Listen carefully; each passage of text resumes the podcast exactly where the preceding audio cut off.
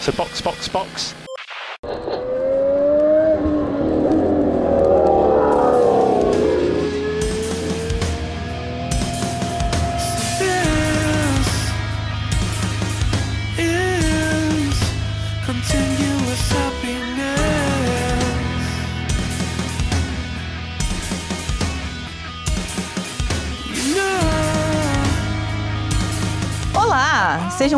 Bem-vindos ao episódio de número 18 do Box Box Box, o original. Eu sou Aninha Ramos e estou aqui com Flávio Botelho, Olá a todos e a todas. Mauro Debias Fala galera! e uma convidada super especial, a Mary, da fanpage Daniel Ricardo Brasil. Oi, gente, tudo bem? No episódio de hoje, a gente vai falar sobre o perfil do Daniel Ricardo, o dono do maior sorriso do paddock. Dono também do meu coração. Ele é, ele é incrível, é o maior do mundo. Dos nossos corações, né? Então vamos lá? Vamos lá. Vamos sim. Bora! Antes de começar, Mary, como foi que vocês criaram, como foi que surgiu a fanpage do Daniel Ricardo? Nossa, uma loucura. A gente fazia parte de um grupo Fala pra falar de Fórmula 1. E aí, do nada, a Isamara mandou lá, assim, alguém quer fazer um perfil pro Ricardo? Aí eu, como alguém que acha que não tem nada o que fazer da vida, né? Eu mandei, vamos, né? aí a gente se juntou. No começo era eu, a Isamara, a Denise e a Laís, que foi quem se propôs, né, quando, a, quando a Isamara perguntou nesse grupo. E hoje a gente tem a Laura, a mais, para ajudar em tradução e legenda de vídeo. E foi basicamente assim, a gente já teve altos surtos, já teve gente traduzindo vídeo em restaurante, no banheiro, uma confusão. Essa é quase a história do nascimento também do nosso podcast, né? Nasceu É bastante verdade. Exatamente. no grupinho do Zap. Gente, vamos fazer um podcast? Vamos! É, foi exatamente assim. Cá estamos, 18 episódios depois. é sobre isso. Exatamente. As pessoas que acham que não tem nada pra fazer, quando começa a fazer o podcast, descobrem que tem coisa pra cacete pra fazer da vida. É, e aí, e perfil, a gente sempre inventa uma coisinha a mais, né? E nessa, o Ricardo Brasil já fala, já tem um ano, a gente já tem mais de 5 mil seguidores e tá um surto que a gente sempre tá querendo procurar uma coisa nova a fazer. E nem parece que tem duas pessoas que trabalham, três, duas na faculdade e uma na escola, né? Nossa, vocês são tão jovens. Mas são de idades bem, bem diferentes. A Denise, eu não sei quantos anos a Denise tem, mas ela é a mais velha. Aí depois vem eu, que eu tenho 24, depois vem Isamara, que tem 22, e tem a Laura com 15. Que é assim, a gente é bem diversificado. Mas olha, eu vou falar um negócio pra vocês. O período da faculdade é muito mais complexo do que depois, porque quando você tá na faculdade, que você tem que entregar trabalho, você tem que ir pra aula, você tem que fazer estágio, e tudo isso rodando a cidade inteira, é um negócio completamente maluco. Eu não sei como é que a gente aguenta a faculdade. Ai, gente, eu achei que eu tinha sido convidada aqui pra me gatilhar com o Daniel Ricardo, e não com, com faculdade, né? Vamos voltar para a pauta. vamos falar de coisa boa, vamos falar de Daniel Ricardo. Vamos falar do Daniel Ricardo. Por favor, por favor. Então, ele é o cara que tem a personalidade mais magnética do paddock, eu acho, né? É o cara que parece se dar com todo mundo e fazer todo mundo rir. Inclusive os ex-chefes. Ex-chefes, ex-companheiros de equipe, né? Eu tava estudando para esse podcast e me lembrando do caso, né? Quando ele foi companheiro do, do Verstappen entre 2015 até 18, né? Quando ele decidiu sair. E foi o companheiro de equipe mais combativo dele, né? Que fez ele largar o projeto da Red Bull porque a Red Bull escolheu o Verstappen como primeiro piloto. E ainda assim, poderia se criar uma animosidade ou qualquer coisa do tipo. E eles estão sempre indo e voltando de jatinho, né? Porque são pessoas muito necessitadas, né? e vão e voltam de jatinho, tipo, tirando foto com o Verstappen. Tudo aquilo que passou entre eles naqueles anos de Red Bull não atrapalhou a amizade deles, né? Que continua numa boa. Mas também quem vai dizer não pra aquele sorrisão, né? Pra aqueles dentes perfeitos, pra aquele nariz enorme? Não tem condições. Nossa, inclusive, eu acho que o Daniel ele não tem nenhuma polêmica. Acho que eu, eu só sei de uma. E que faz muito tempo, inclusive foi no tempo que os ânimos entre ele e o, o Max estavam bem, sabe, daquele jeito. Que um, um jornalista, inclusive brasileiro, foi perguntar sobre a relação dele com o Verstappen. E ele só falou que não queria falar sobre isso. Só que né, Daniel às vezes faz umas piadas que eu fico, menino, calma, vai com calma, não é assim que se fala. E aí o, o jornalista meio que chamou ele de ignorante. Foi uma confusãozinha. Mas é a única polêmica que eu sei no nome dele. Sim. Ele consegue ter um, uma cabeça de manter o que acontece na pista dentro da pista. No Beyond the Grid dele, ele estava falando de alguma situação, eu não vou lembrar qual foi o GP especificamente, em que ele e o Max estavam disputando uma posição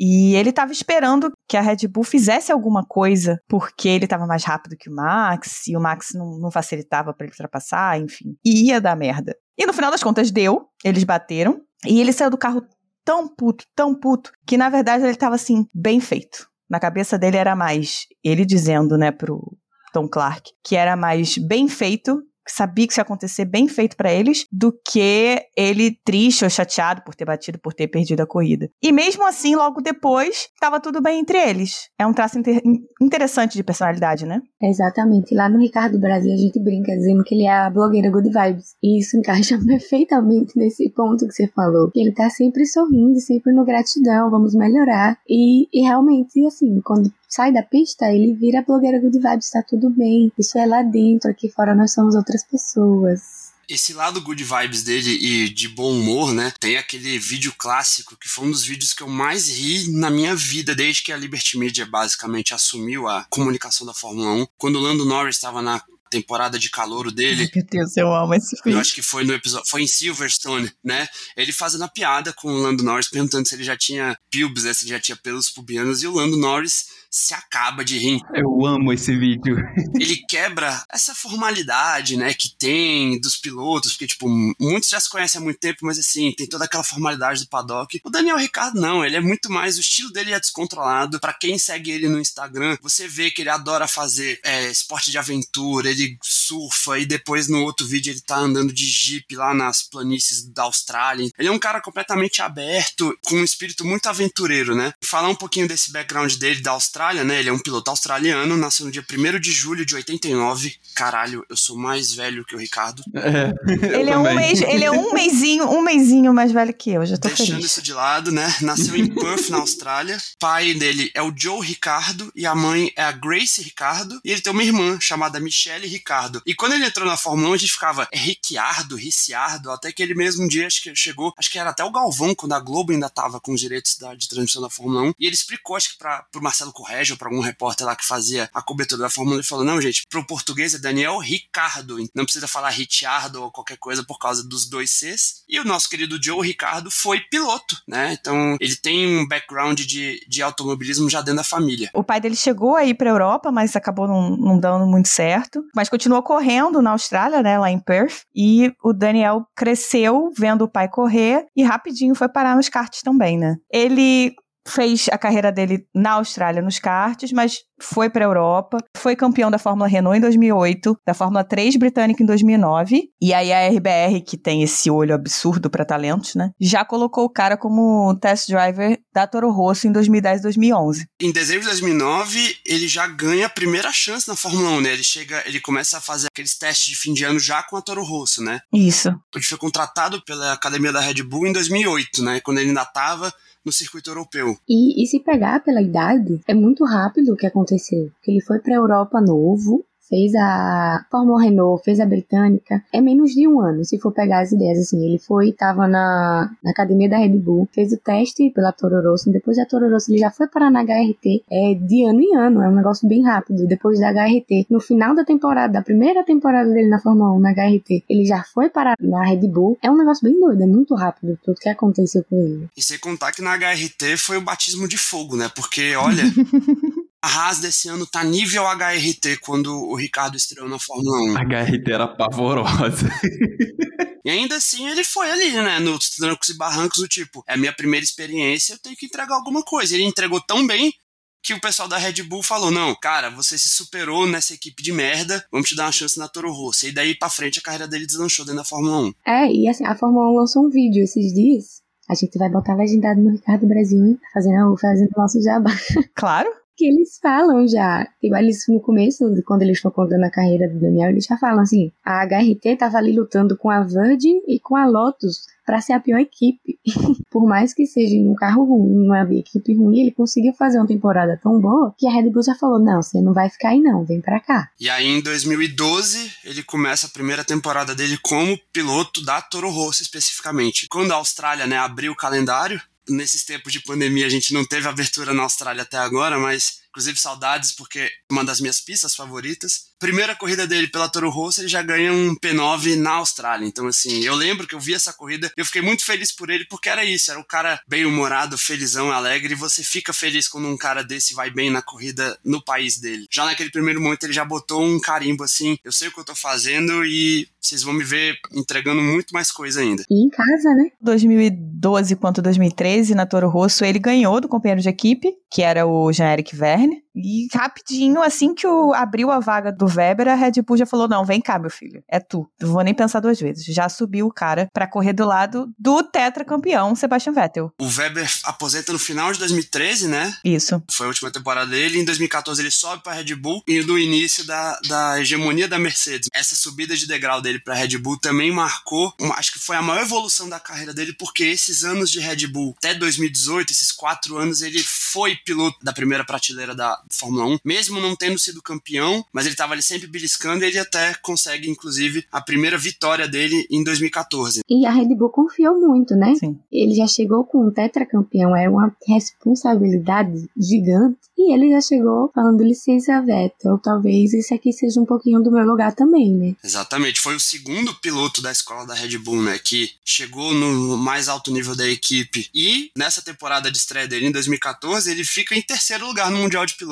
inclusive batendo o Vettel, né? Eu lembro que essa temporada dele foi brilhante, sabe? Ele, ele deu aula pro Vettel, inclusive foi, acho que basicamente ali naquele começo que o Vettel começou já a estudar a possibilidade de sair da Red Bull. É, provavelmente foi ali que ele começou a ver que dava para ele ir para outros lugares, alçar novos voos e, e ir para Ferrari, no caso, que era quem estava correndo atrás dele no momento. E o fato de ele ter chegado na primeira temporada dele numa grande equipe que era a Red Bull, que era a equipe que estava vindo de quatro campeonatos e chegar batendo no campeão, dá uma moral, né? É isso, é exatamente isso que eu ia trazer. O que ele fez quando ele chegou na Red Bull ou até antes mesmo, que ele já chegou impressionando, tem elevado o nível de ansiedade em todo mundo, no Daniel, a cada temporada. Assim, todo mundo espera que ele faça Sim o que ele fez quando entrou na Red Bull a qualquer momento. Então fica todo mundo com a expectativa lá no céu para qualquer coisa que o Daniel faça. Ele entra no carro, vai todo mundo olha. Até ele tá na temporada ruim, a gente vai falar mais pra frente. Mas todo mundo fala dele ainda, sabe? Então eu acho que isso vem já daquele tempo, quando ele já chegou com os dois pés na porta, por assim dizer, botando o Vettel pra sofrer um pouco, né? E logo em seguida, no final de 2014, o Vettel foi pra Ferrari e a Red Bull ficou meio perdidona, né? Tinha o,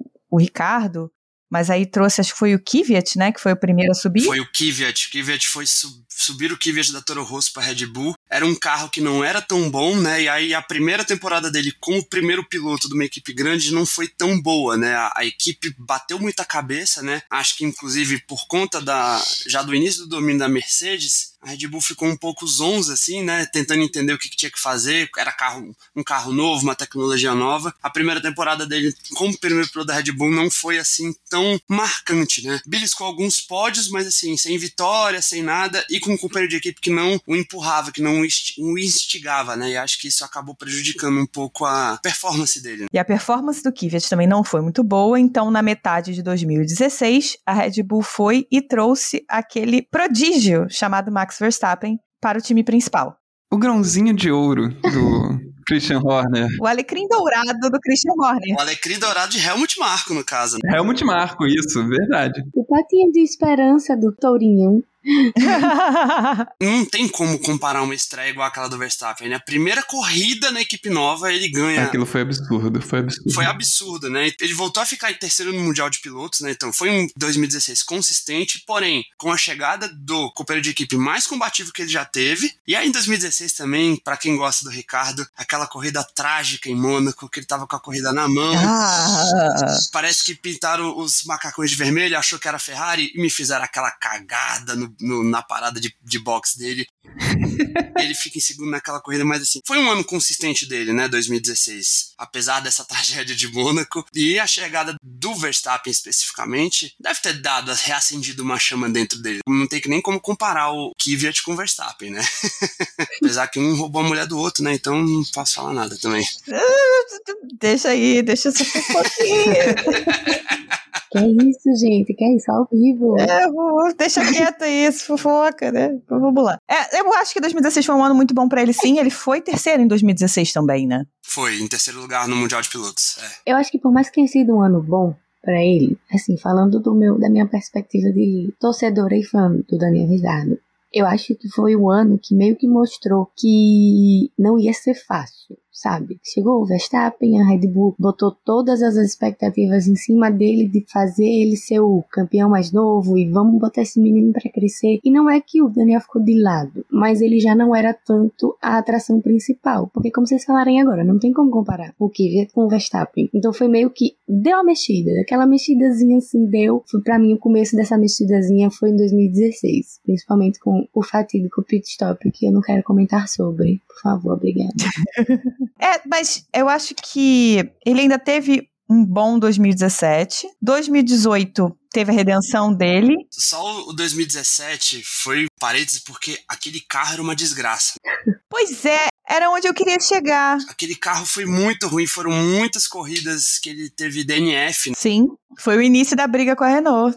Exatamente, que foi o surto. 2017 foi muito ruim. Não, eu acho que 2017, apesar dos pesares, foi um ano muito bom. Você vê até pelos resultados dele, ele fez vários pódios, ele chegou a ganhar uma corrida. Teve aquele masterclass no Azerbaijão, né? Que aquela vitória dele. Aquela corrida do Azerbaijão foi muito louca. Aquela corrida foi maravilhosa e eu fiquei muito feliz dele ter ganhado, porque ele não ganhava há muito tempo, né? Ele ficou feliz pra caralho, por quê? Aí uma característica do que eu gosto da pilotagem do Ricardo. Ele é muito bom ultrapassando muito bom. O Christian Horner falava quando o Ricardo estava na Red Bull que ele tem um ponto de frenagem diferente dos outros pilotos. Ele freia muito mais tarde, então isso dá uma vantagem na hora de ultrapassar. E essa corrida do Azerbaijão 2017 mostra o tanto que ele é bom em fazer isso. Ele é um dos pilotos que eu mais fico feliz quando tá tentando ultrapassar alguém, porque eu sei que ele vai fazer alguma coisa muito bacana. E nessa corrida ele deu aula, ele deu show. É o late break, né, amor? Exatamente. É o late break, o late break dele é, é a assinatura dele, né? A marca registrada dele. Sim.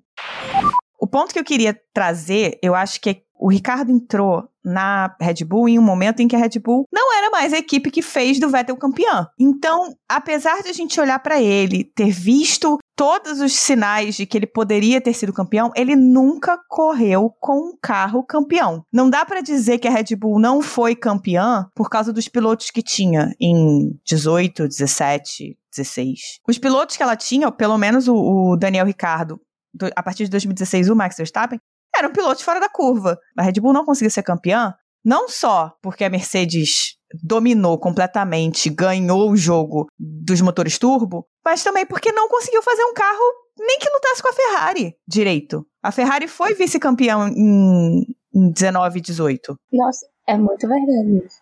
É, e assim, eu sou mercedista também, sabe? Em off. não é em off, não, eu sou bem mercedista. e naquele tempo, era bem a duplinha do meu coração, que era o Hamilton e o Nick. E eu tinha que concordar com o Horner naquele tempo, porque ele falou uma seguinte frase: A Red Bull tem a melhor dupla de pilotos do grid. Então, é bem o que a Ana tá falando, sabe? Eles tinham a melhor dupla de pilotos do grid, mas a Mercedes tinha uma das melhores duplas com o melhor carro. Então é bem como a Ana comentou, porque muita gente adora dizer, assim, fala, ah, o Daniel nunca devia ter saído da Red Bull, porque lá ele poderia ter sido campeão. Eu não sei. Eu realmente não sei. Eu, dentro de mim, acredito que não. Se colocando no lugar dele em 2018, ele esteve na Red Bull de 2000 e 2014 até 2018 e ele não teve um carro que pudesse dar para ele o campeonato. Ele entrou na Red Bull no momento que o jogo virou com os motores turbo e a Mercedes começou a crescer. Acho que o momento que ele mais teve chance de ser campeão foi 2014 mesmo. A Red Bull já estava um passo atrás da Mercedes. A gente vai entrar um pouco nessa discussão, acho que um pouquinho mais para frente, mas queria muito que ele fosse campeão. Ele, ele merece ser campeão pelo talento dele. Mas ele, ele, dá, ele deu um pouco de azar. Teve essa questão da Red Bull ter fugido do protagonismo na hora que ele chega. Vamos ver agora como é que vai ser para frente com a McLaren agora com os carros pro ano que vem. Eu infelizmente sou tão pessimista com o futuro do Daniel. Eu não acho mais que ele que ele ainda tem a chance de ser campeão. Eu acho que se ele for campeão, vai ser uma coisa meio parecido com Kimi 2007 e Button 2009, sabe? Tipo, a gente comentou a... isso num outro episódio. Pois é, aquele ano que tudo dá certo e ele consegue, sabe? Mas eu não, não vejo a McLaren né, se, se colocando na posição de campeã. E mesmo que isso aconteça, ele ainda vai ter que lutar com o Lando, que não é um rival fácil. Mas vamos ver se no ano que vem a, a McLaren faz um carro campeão, sabe? A gente não sabe. A McLaren vem numa franca ascensão e a McLaren é uma equipe com história, é uma equipe que sabe ser campeã. Tem muito tempo que não chega lá, mas sabe. Então ainda dá para confiar na McLaren. Mas eu tô num nível de pessimismo, acho que parecido com o seu, sabe? Eu tô bem. Eu sou fã, sou torcedora, mas eu acho também que vai ser muito difícil para ele conseguir o campeonato. É triste, né? Que o menino é azarado. ele não deu muita sorte na é, vida. Se for pegar a sequência dele, ele entra na Red Bull quando a Red Bull entra em declínio com um motor turbo, turbo híbrido, né? Aí ele fica na Red Bull até 2018 e fala: tá bom, cansei, não vou mais dar chance para eles. Eles já estão olhando mais pro Max Verstappen do que para mim, então eu vou tentar alguma outra coisa. Aí ele vai pra Renault. vai pra Renault, que se você vir o campeonato de 2018, a Renault tava crescendo.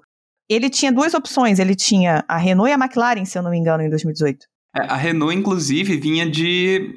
É, vinha também numa ascensão. Ela terminou 2016 em nono, nono lugar, depois em sexto, e 2018 ela terminou em quarto. Era uma equipe que, assim, até até vinha melhorando. Mas se você puxar o histórico da Renault, ela nunca foi uma grande equipe, sabe? Ela só teve aqueles dois títulos com Alonso, que ok, foram maravilhosos, mas não passou disso sabe? E há muito tempo a Renault não fazia nada competitivo. Nossa, então, ele deu uma entrevista para uma revista, não lembro qual é o nome da revista, me perdoe, que ele comentou, quando deu 2018, ele pensou exatamente o que a Ana falou. Eu não, não quero, eu não sei se eu devo ficar aqui mais na Red Bull, eu não sei se eu preciso me desafiar. E aí ele falou: eu tive na minha, nas minhas mãos três opções: ficar na Red Bull, ir para McLaren ou ir para a Renault. A Renault chegou com a proposta de vamos crescer faraonicamente. Então enche os olhos, independente de, de um histórico o que eles mostraram é que eles iam crescer, que eles tinham um plano de crescimento incrível. Então ele falou: eu não vou pra McLaren que não tava numa temporada boa, eu não, não posso ir pra uma equipe dessa. E aí, né, a gente sabe qual foi o desfecho. Quando ele foi pra Renault, quando saiu a, a, a negociação, naquele momento eu lembro de ter até, inclusive, acho que na época eu até comentei no Twitter, eu falei, porra, uma excelente aposta. Porque isso que a Mari falou é muito verdade. Naquela época a Renault investiu muita grana, tanto é que quando ele foi pra Renault, o salário dele, se não me engano, era tipo Hamilton, Verstappen e o dele. Ele foi a peso de ouro pra Renault. E tem a famosa piada do, do Horner, né? Sobrou dinheiro para você comprar motor?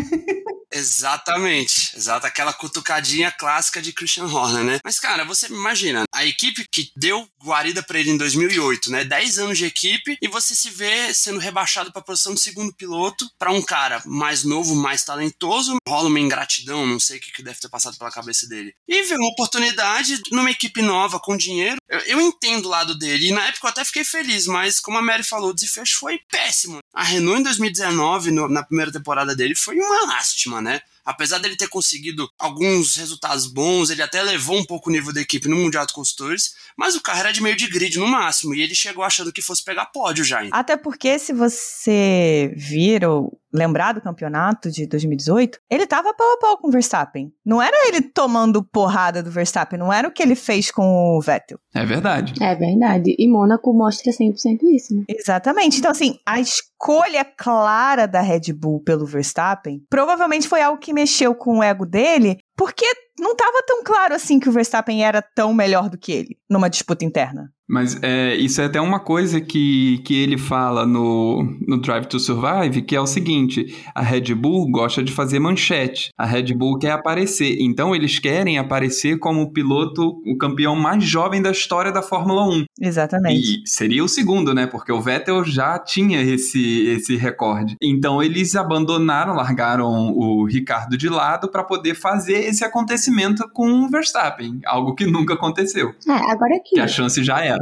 Uma opinião minha agora. Eu sei que a Red Bull é biscoiteira. Mas eles erraram nisso aí. Amei, amei o conceito. Eu vou usar isso pra sempre agora, obrigado. Mas é sério, pensa comigo, a Red Bull é biscoiteira, todo mundo sabe. Mas eles não podiam fazer um biscoito bem incrível, junto teria assim, seria uma a briga tipo Hamilton e Nico Rosberg. Eles podiam muito usar, pegar um marketing incrível em cima da briga do Ricardo com o Verstappen, e eles vacilaram, focaram só em um. Seria uma várias manchetes incríveis. Sim. Naquela batida lá em Baku, que eles deu uma, uma nada traseira lá, não quero falar mais sobre também. Seria uma manchete tão incrível, seria bem nível Nico e, e Hamilton. Sim. Só que a amizade continuou no caso, né? Ao contrário da Mercedes. Inclusive, só um parênteses, esse episódio da primeira temporada do Drive to Survive, que foca no Ricardo quando ele aceita a proposta da Renault, é um dos mais legais de toda a série. Então, para quem não assistiu Drive to Survive, pega a primeira temporada e veja esse episódio que, além de focar no Daniel Ricardo, né, este ser maravilhoso com os dentes mais perfeitos da face da Terra. Ele mergulha em Mônaco. O episódio todo é muito bonito, muito emocionante. A gente tem um episódio falando sobre Drive to Survive especificamente, mas aquele mergulho em Mônaco, o mergulho lá na, nas pedras lá em Mônaco, lá na, na na, na queda d'água lá. mas é muito legal. Ah, mas ele é o protagonista, né?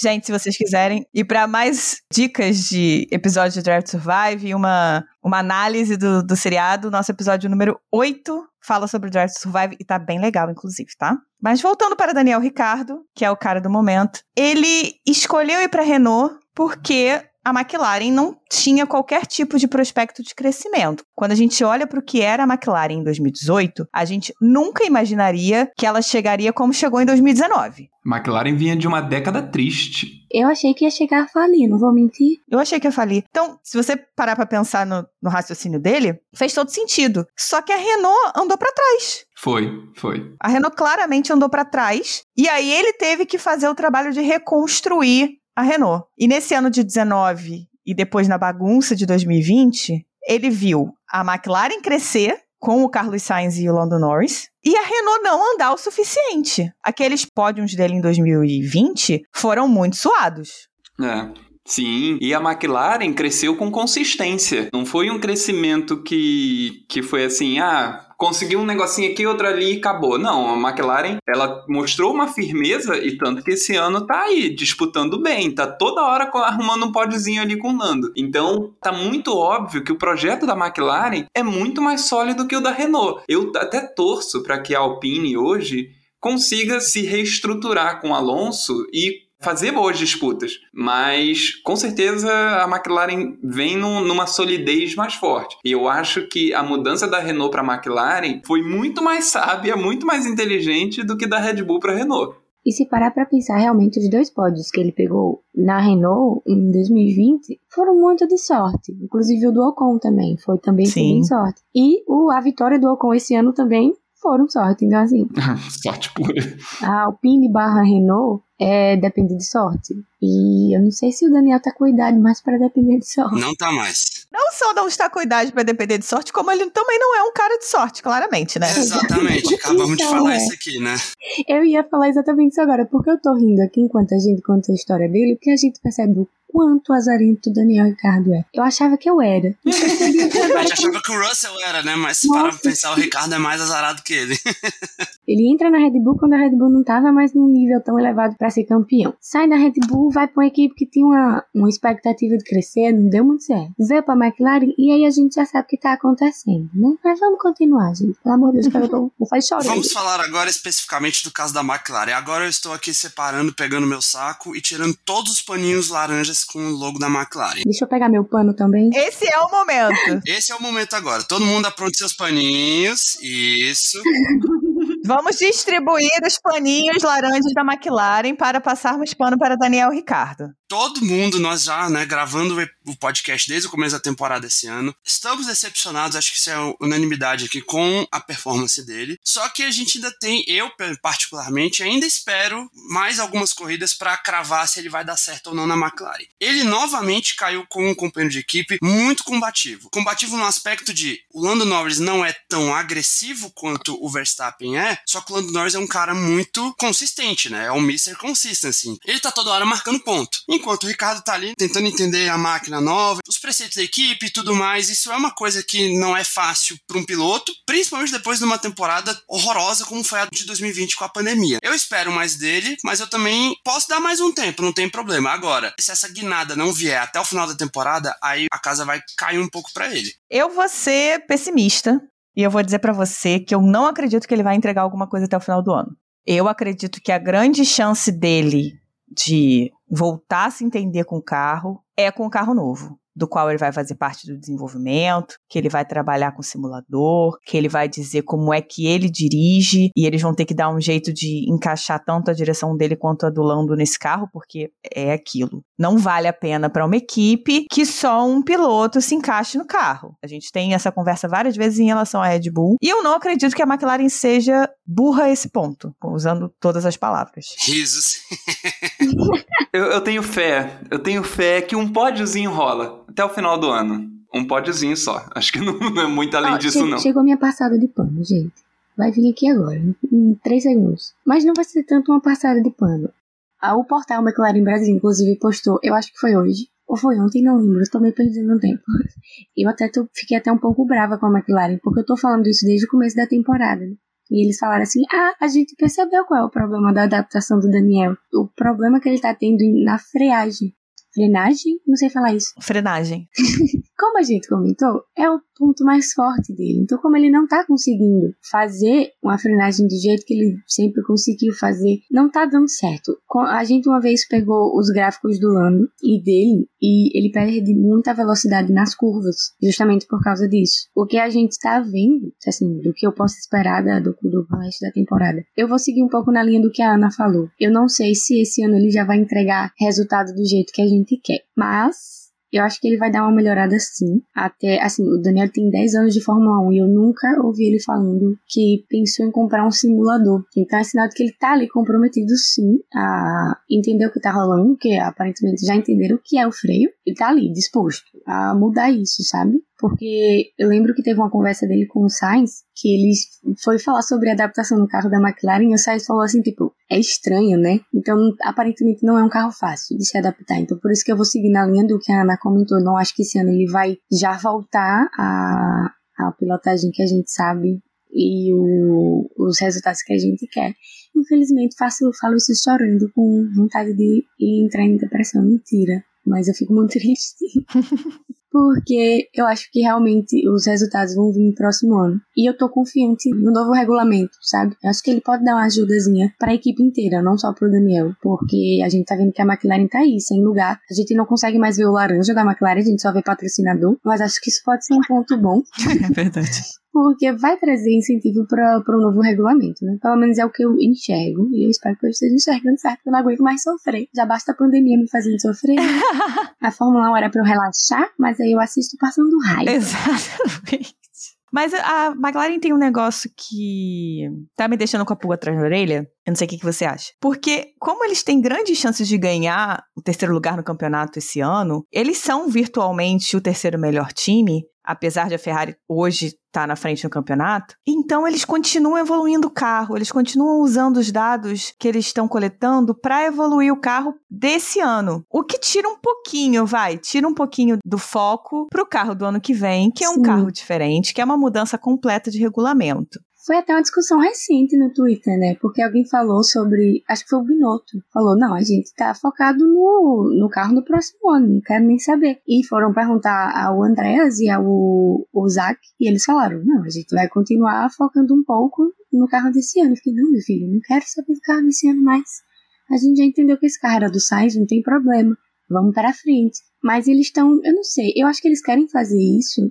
Não sei se é para fazer o, o, Ricardo se sentir em casa. Eu não sei, eu realmente não, eu não tenho uma teoria sobre isso da McLaren continuar focando no carro desse ano. Porque todas as equipes estão focando no carro do próximo, justamente pelo novo regulamento, sabe? Espero que eles estejam fazendo a coisa certa. Essa semana eu fiz uma threadzinha no Twitter falando exatamente disso, né? Das equipes que ainda estão trabalhando para esse ano das equipes que já mudaram para o ano que vem. As duas equipes que estão trabalhando para esse ano que faz todo sentido são Red Bull e Mercedes. Elas têm os melhores carros, são quem estão lutando pelo título. E aí vem a McLaren e fala: não, não, a gente continua evoluindo o carro. Apesar de a grande rival já ter falado: não, a gente parou, nosso, nosso olhar, na verdade, está para 2022 desde 2020. Me sou estranho e me preocupa na verdade. Eu tenho medo do que vai acontecer com a McLaren ano que vem. Não sei o que vocês meninos acham, não sei o que você acha, Mary, mas eu tenho algum medo do que vai acontecer com a McLaren ano que vem. Eu acho que a decisão da McLaren faz sentido, porque eles ainda estão na disputa esse ano e eles precisam garantir que o carro desse ano seja bom o suficiente para eles terminarem numa posição que os deixe financeiramente confortável para 2022. Então faz sentido eles terminarem bem esse ano. A gente tem que lembrar que o,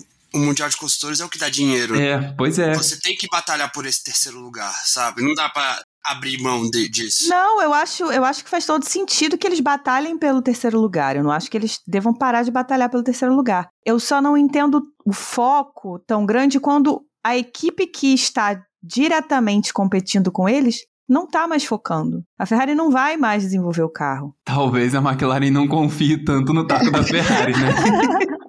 Vai que eles estão achando que é um blefe, né? Tipo, ah, porra, minuto. em 2027 tu fala comigo. para não dizer que não vai evoluir, a Ferrari tem uma, um último upgrade de motor para esse ano. Mas em relação à aerodinâmica, não tem mais. É, e a Ferrari tá com problema no pneu, né? Sim. Eles não estão fazendo o manejo dos pneus da forma correta. Eu não sei. Eu sei que o Zac mandou recentemente um assim, ó, a gente só vai estar tá bom para campeonato em 2024. Eu fiquei, amado? Como assim? eu vi algumas entrevistas do Zac Brown e do André Seidel dizendo que a McLaren ainda não está focando no campeonato de 22. Pode ser por isso que eles estão tão, tão interessados em, em desenvolver o carro desse ano, mas eu acho muito louco porque o carro ano que vem vai mudar completamente. E é do ano que vem que vai continuar do ano desse ano, sabe? Eu ainda acho muito louco, eu ainda fico preocupada, apesar de entender que eles podem não estar tá confiando que a Ferrari não vai mais mexer no carro e tal, e tem que garantir eu ainda acho um pouquinho temerário eles ainda estarem focando demais nesse ano, mas vamos ver o que acontece. Não, é. Não deixa de ser um pouco temerário. É, eu, não, eu só ia dizer que eu li um negócio que foi, meio que fez sentido na minha cabeça, mas eu ainda não concordo um pouco. A ideia seria a McLaren querer voltar com o nome deles, sabe? Eles estão na Extreme de novo. Querem ir pra. É Indy, se eu não me engano. Então eles pegaram fizeram o quê? Pegaram um piloto experiente, que é o Daniel, que tá aí há 10 anos na, na Fórmula 1, e um promissor, a aposta maior deles, que é o Lando Norris, e estão correndo atrás de patrocinador, que é o que a gente tá vendo. Então, por isso que o foco seria ficar em terceiro de novo esse ano no, no Construtores, ganhar um dinheiro para próximo ano, como tem, assim, são muitas mudanças, mas pelo que eles entendem, não vão ser tão bruscas ao ponto de atrapalhar o desempenho deles no próximo regulamento. E aí, com o investimento desse ano, usar o próximo ano para melhorar para 23. Faz sentido? Faz. Mas, né? 23 Ricardo já tá velho, McLaren. Vocês estão ouvindo aqui esse podcast, eu tenho certeza. Oxe, Zac Brown, se você escuta a gente, manda aí um, uns bonezinhos, a gente aceita, tá? Todo podcast ou qualquer coisa do Ricardo Brasil, a gente é, invoca o Andrés. A gente faz, a gente ama o Andrés, faz Andrés, por favor, eu sei que você está aqui. eu tenho uma leve musiquinha que é o Andrés está aqui para aliviar nosso sofrimento. Ele não tá, ele não tá aliviando, não. Não tá, no caso pro Ricardo não tá funcionando.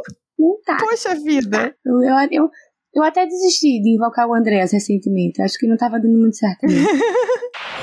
Mas então, o futuro do Ricardo era a McLaren, não é 2022, pelo que a McLaren diz, e esperamos que seja 2023. Como amamos uma fanfic, também não poderia deixar de só fazer um último comentário. Seria muito bacana ver o Ricardo correndo pela Ferrari em algum momento. Não sei se isso vai acontecer. Quando ele foi pra McLaren, rolaram boatos de que ele iria Sim. pra Ferrari. Eu fiquei surpreso da Ferrari ter ido no Sainz e não ter ido nele. O sobrenome Ricardo tem ascendência italiana, era algo que fazia sentido. Acabou fechando com a McLaren. Eu não acho que vai acontecer porque a Ferrari está apostando em dois pilotos muito novos para o futuro. Então não vejo isso acontecendo deles abrirem mão ou do Leclerc ou do Sainz para colocar o Ricardo. Mas seria muito bacana ver o Ricardo com aquele sorriso maravilhoso e com o macacão mais bonito do grid. É, isso é verdade. É, ah, eu não vou mentir que eu me iludi quando teve a silly season do ano, passa no passado. A pandemia me tirou o, o tempo da minha cabeça. Eu também não tenho mais a menor noção de tempo. não sei nem que ano que a gente está. Início do ano passado. Início do ano passado. Enfim, eu fiquei com isso na cabeça. Já tava pensando no Daniel vermelho, já tava, meu Deus, eu tenho uma roupa vermelha pra ir pra Interlagos? Não sei se eu tenho. Mas aí ele falou recentemente que foi só conversa, não chegaram a. Vai ficar meio estranho, vai ficar parecendo um, um lugar de paquera, mas eles não chegaram à segunda base da paquerinha, né? Só tiveram aquela conversinha, deu um like no Tinder, É. mas não mandou mensagem. Foi assim que aconteceu do Ricardo e Ferrari. Eu fiquei meio triste, porque não sei, eu não sou ferrarista, mas eu acho que seria legal. Eu também fiquei, eu, eu também fiquei triste. Nossa, nossa, imagina, eu sou ferrarista, charlista, ricardista, vamos dizer assim. Imagina, imagina, seria o time Pronto. dos sonhos. Que O isso? time dos sonhos da Ana. Seria o melhor dos mundos. Pra melhorar, não teria sido separado o nosso Carlando. Não teria sido separado Carlando, olha só. Seria só pra todo mundo ia ficar feliz. É verdade. Ah, mas eu também não fiquei triste que ele foi pra McLaren, não, sabe? Foi um time bom, um time que tem história. A gente do BR tem um, um pedacinho do coração com a McLaren, né? Quando ele pilotou o MP45. E Aquele carro lá que o Ayrton pilotou. Eu não lembro os nomes, não. É muita sigla pra minha cabeça. Eu fiquei emocionada, eu fiquei bem feliz. Então, eu fico esperançosa de que ele vai bem na McLaren próximo ano. Então, eu fico feliz. Oremos, eu acho que o ano que vem é o ano dele. Oremos. Agora vai. É o famoso agora vai. Ai, eu não aguento mais falar agora vai. Não, não dá. Sério, não dá mais. e aparecem os panos laranjas. E a gente vai continuar Com certeza. distribuindo pano laranja para quem continuar ouvindo esse podcast. Em teatro dizem que é a cortina vermelha, né? A gente quer a cortina laranja de panos que passamos pra Daniel Ricardo. Isso aí. So box, box, box.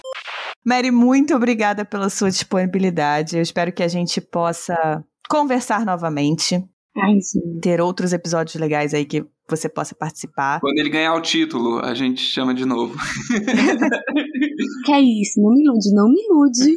Eu, eu, vou, eu vou guardar isso no meu coração. Eu, eu não acredito, mas eu quero. Com certeza queremos. Não, mas, mas assim, quando ele, quando ele voltar pro pódio ou ganhar uma corrida, aí vocês me convidam de novo. Que aí eu chego gritando aqui. Com certeza. Gosto. Combinadíssimo. Mas é sério, gente. Obrigada a vocês. Foi ótimo. Mary, algum abraço? Quer mandar abraço pra alguém? Pra mim mesma. Mentira! Eu vou... ah, manda pra equipe do, da fanpage toda, né? De novo. Exatamente, é. Eu ia mandar pras meninas, obviamente, minha, meus amores, Isamara, Denise, Laís e Laura, vocês são maravilhosas. Eu não sei, a gente não seria o Ricardo Brasil que todo mundo conhece sem elas, então, sabe? É, é uma equipe muito incrível. Então, um beijo, amo vocês. O trabalho de vocês é muito legal. Gosto muito de seguir a página de vocês. Acho que foi a primeira fanpage de piloto que eu segui. Ai, obrigada. Foi mesmo. Aí eu fico emocionada, gente. Parece um filho. É, né?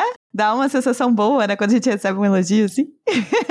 é completamente de graça. Daniel, pague meu salário. É, eu vou aproveitar para mandar um abraço para toda a equipe do Daniel Ricardo Brasil também. O trabalho de vocês é muito legal, parabéns. Bom, eu só posso também fazer das palavras de vocês as minhas. Um abraço para toda a equipe que, que faz esse Twitter.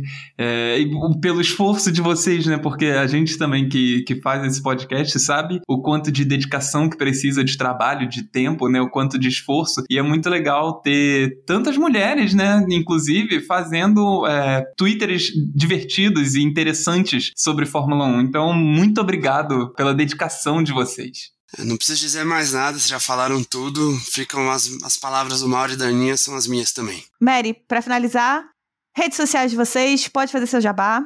Ai, adoro! Mas a gente é Ricardo Brasil com Z em todos os lugares possíveis: Instagram, TikTok. Nós estamos no TikTok, sou eu que fico por lá, me mandem beijos. No Twitter também, Ricardo Brasil com Z. E também temos o site, que é o Ricardo Brasil cashbox.com.br. E as nossas redes sociais são arroba cashboxboxbox, tanto Instagram quanto Twitter. Segue a gente, manda mensagem, manda recadinho, que eu tô sempre lá para responder. Será que um dia a gente vai fazer TikTok, Aninha? Ai, aí eu acho que eu sou cringe demais pra TikTok, gente. Ai, eu queria ver vocês no TikTok, vai. Você tá pronta para dançar? Nem um pouco. Mas nem um pouquinho. e nosso e-mail é podcastboxboxbox.gmail.com. Mandem cartinhas, de verdade, a gente gosta. É legal porque vocês conseguem falar mais coisas do que num tweet de 280 caracteres. Então, galera, partiu? Box, box, box. Beijo, Box, gente. box, Box, box. Até a próxima. Tchau, tchau. Obrigado, Mary. Tchau, gente. Box, box, box. Adorei falar isso. Tchau, gente. Tchau. It's a bit of a blur right now. That's that's really cool. I wow. think that was brilliant, mate. I think we can see a smile from here. Nice job.